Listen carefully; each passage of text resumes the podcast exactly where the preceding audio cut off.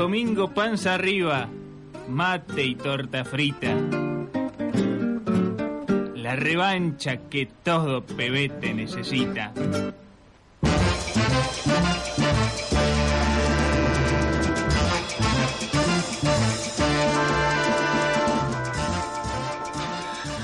Cristian Pérez Centeno nos dice, iba a poner en mi estado escuchando la revancha por FM La Tribu, pero me parece que no da. Está muy bien. No, no bueno, en, en nuestro caso no. Vale, vale. Vale, Pu- Propaganda, publicidad vale Claro, para nosotros. Estoy pensando en la revancha, quiero que empiecen a poner. Ahora me imagino la revancha. ¿Cómo me río y me informo con la revancha? ¿Cuánto falta para que llegue la revancha? Y todas esas cosas No quiero que termine la revancha. Eso sí lo pueden postear en Facebook y en el Twitter, eh, en nuestro Facebook, la revancha programa. En nuestro Twitter, arroba revancha radio. Exactamente, ahí estamos preguntando qué, qué cosas son las que ya te cansaste de ver publicadas en Facebook. Sí. Videos de gatitos, dijeron. eh, Uno contando su vida. uno contando su vida. Qué rico churrasquito que me hice. En Twitter, Foquiño. Ay, estoy divina hoy con el portugués. Mucho como portugués hoy, sí, ¿eh? sí. Dice, eh, vamos por las redes sociales descentralizadas, bajemos la publicidad a Facebook. Vive de eso. Sería- Será complicado. Sí, bueno, eh, así que así están las, nuestros oyentes y oyentas opinando sobre qué es lo que no les gusta ver más en Facebook y qué cosas les gustaría ver también, ¿no? De Por la posteo. propositiva también. Exactamente. Yo, eh, película, más, más socialización de películas, series. recomienda, vi esta película, se las recomiendo. Y te pone el link que te lo hace mucho más directo. Exactamente. Bueno, dijimos que una de las noticias de la semana había sido la cadena nacional de Cristina con anuncios. Sí. Pero vamos a escuchar a ella primero. ¿te parece? Vamos. El gobierno de la Nación Argentina ha dispuesto aumentar en un 40% la asignación universal por hijo, también las asignaciones familiares de los trabajadores registrados van a aumentar. Si nosotros no hubiéramos recuperado la administración de las AFJP, la, la participación del ANSES es neutra en el ingreso familiar. Esto revela claramente cómo tiene el efecto redistributivo la participación del ANSES a través, esto es asignaciones, esto es jubilaciones, esto es pensiones no contributivas. Fíjense el efecto redistributivo que tiene en los 40 millones de argentinos distribuidos, de los que menos tienen a los que más tienen. ¿Cómo se componen los recursos corrientes del ANSES?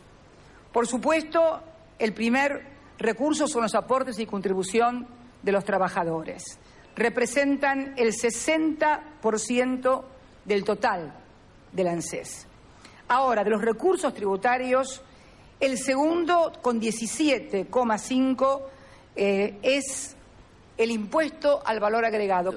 Y fíjense ustedes que el segundo ingreso para conformar los fondos del ANSES es el impuesto a las ganancias, casi con el mismo rango que el IVA en un 16,6%. Por eso, tocar los impuestos que conforman el grueso de la masa del ANSES impacta negativamente en los jubilados, en las asignaciones este, universales y en todo absolutamente, porque son estos los tres recursos. Ahí estaba entonces Cristina anunciando un aumento del 40% para las asignaciones universal por hijo. Diciendo cómo se recauda en la Argentina y cómo... eh, Y el rol del ANSES en este ¿Y para dónde va esa efecto redistributivo de la riqueza. Para hablar sobre este tema estamos en comunicación con el economista Claudio Katz, profesor de la UBA también. Claudio, Luciana y Leandro te saludan. Buenas tardes. ¿Qué tal? Buenas tardes, ¿cómo les va a todos? Buenas tardes. Bueno, la primera pregunta que, que surge a partir de, de escucharla es Cristina es, primero, si realmente se da una redistribución de, de la riqueza a partir de estas medidas, eh, como son las asignaciones universal por hijo, y si se podría pensar de otra forma.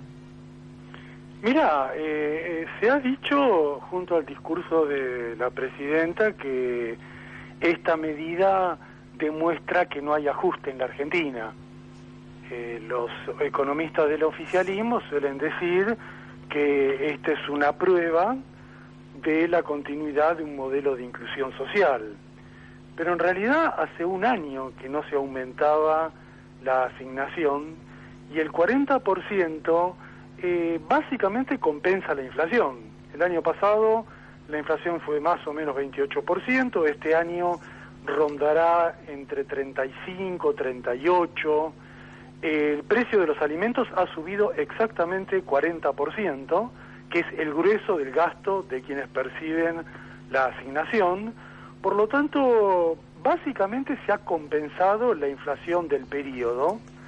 Eh, es un reconocimiento de la magnitud de esta inflación y veremos en el curso de los próximos meses si este incremento implica alguna pequeña mejora, habrá que ver en comparación a la inflación si subió uno, dos o tres puntos por arriba o no, según cuál fue sea la tasa de inflación final, según si hay una nueva devaluación antes de fin de año, según lo que ocurra con eh, las tarifas.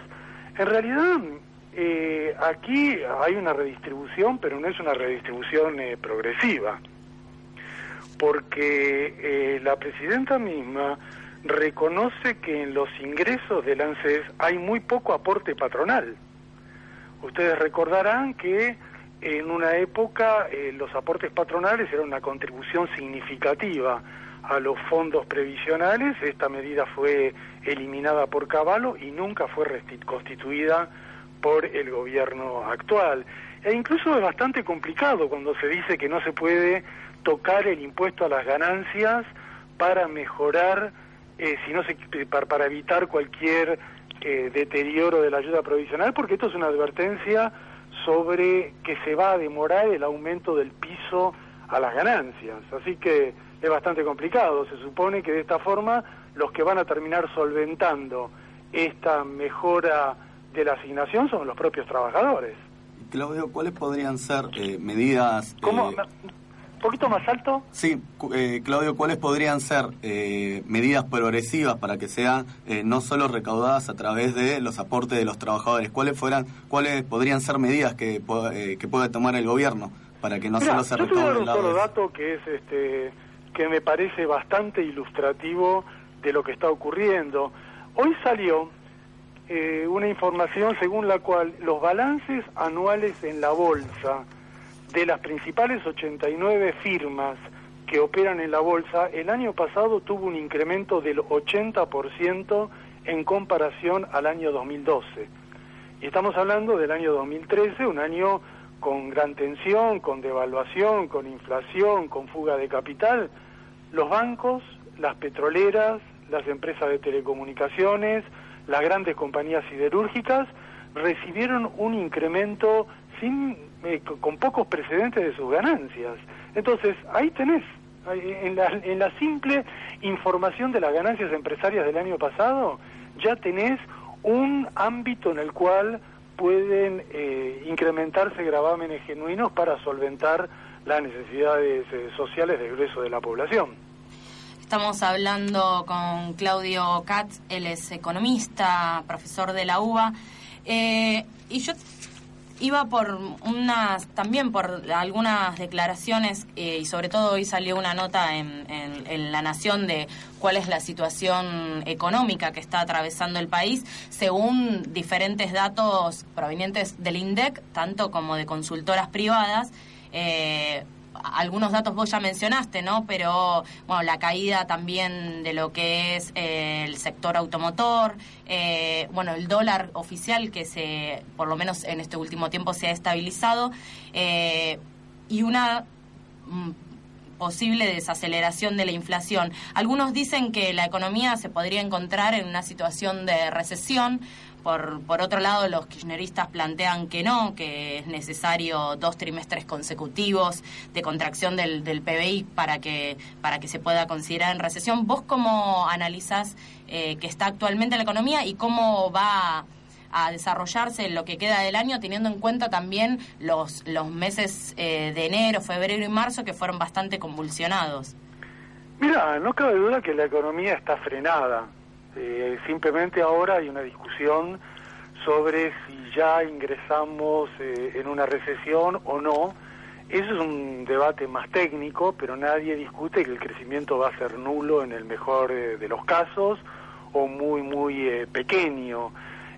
ya hay datos muy complicados de suspensiones en las grandes empresas automotrices, de varios años de poca creación de empleo, estamos pasando a un año de destrucción neta de empleo, eh, el salario real eh, va a sufrir un recorte de no se sabe exactamente cuánto, pero no cabe duda que van a ser 2, 3, 4, 5 puntos porque va a estar por debajo de la inflación.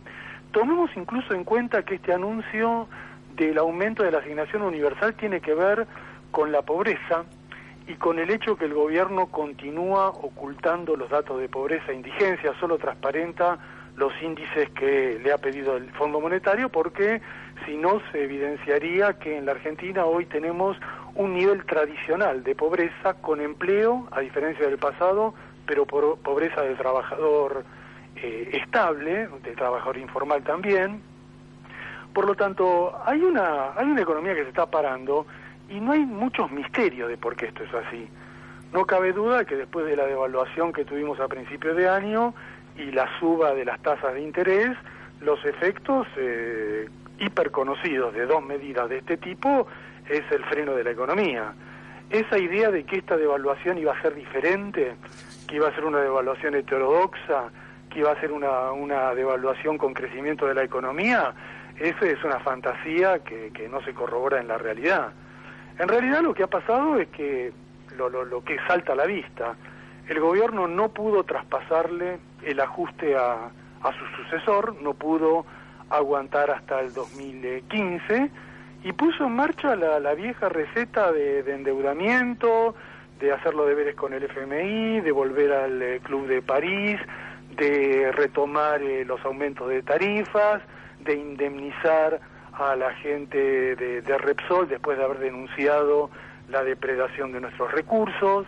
Eh, yo creo que estamos viviendo las consecuencias de, del agotamiento de un, de un modelo cuando, eh, recordemos bien que el gobierno tuvo una última oportunidad, yo diría en diciembre, para eludir el camino del ajuste. Cuando estábamos en una corrida de dólares tan fuerte, el gobierno tenía la oportunidad de nacionalizar el comercio exterior e introducir una Junta Nacional de Granos, introducir un control estatal del manejo de la divisa para obligar a los exportadores y a los financistas a, liquidar las divisas que estaban ocultando y fugando. Pero no, el gobierno eligió el camino ortodoxo, eligió el camino del ajuste y eh, eh, lo, lo, que está, lo que está en discusión el año 2014 y el principio del 2015 es cómo va a ser la transición hacia un modelo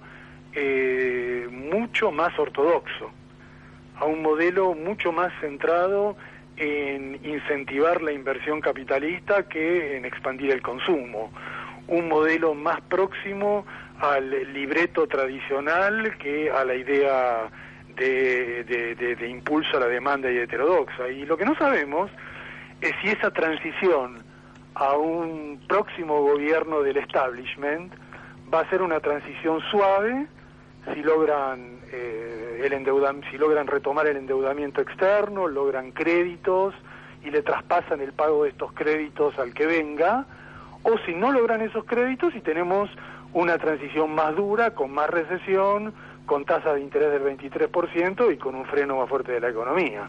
Eso, eso, es lo que, esas son las dos opciones que están en juego en los próximos meses porque el gobierno ha tomado una decisión de de volver a encasillar a la economía argentina en los parámetros tradicionales de lo que quieren los grandes grupos económicos.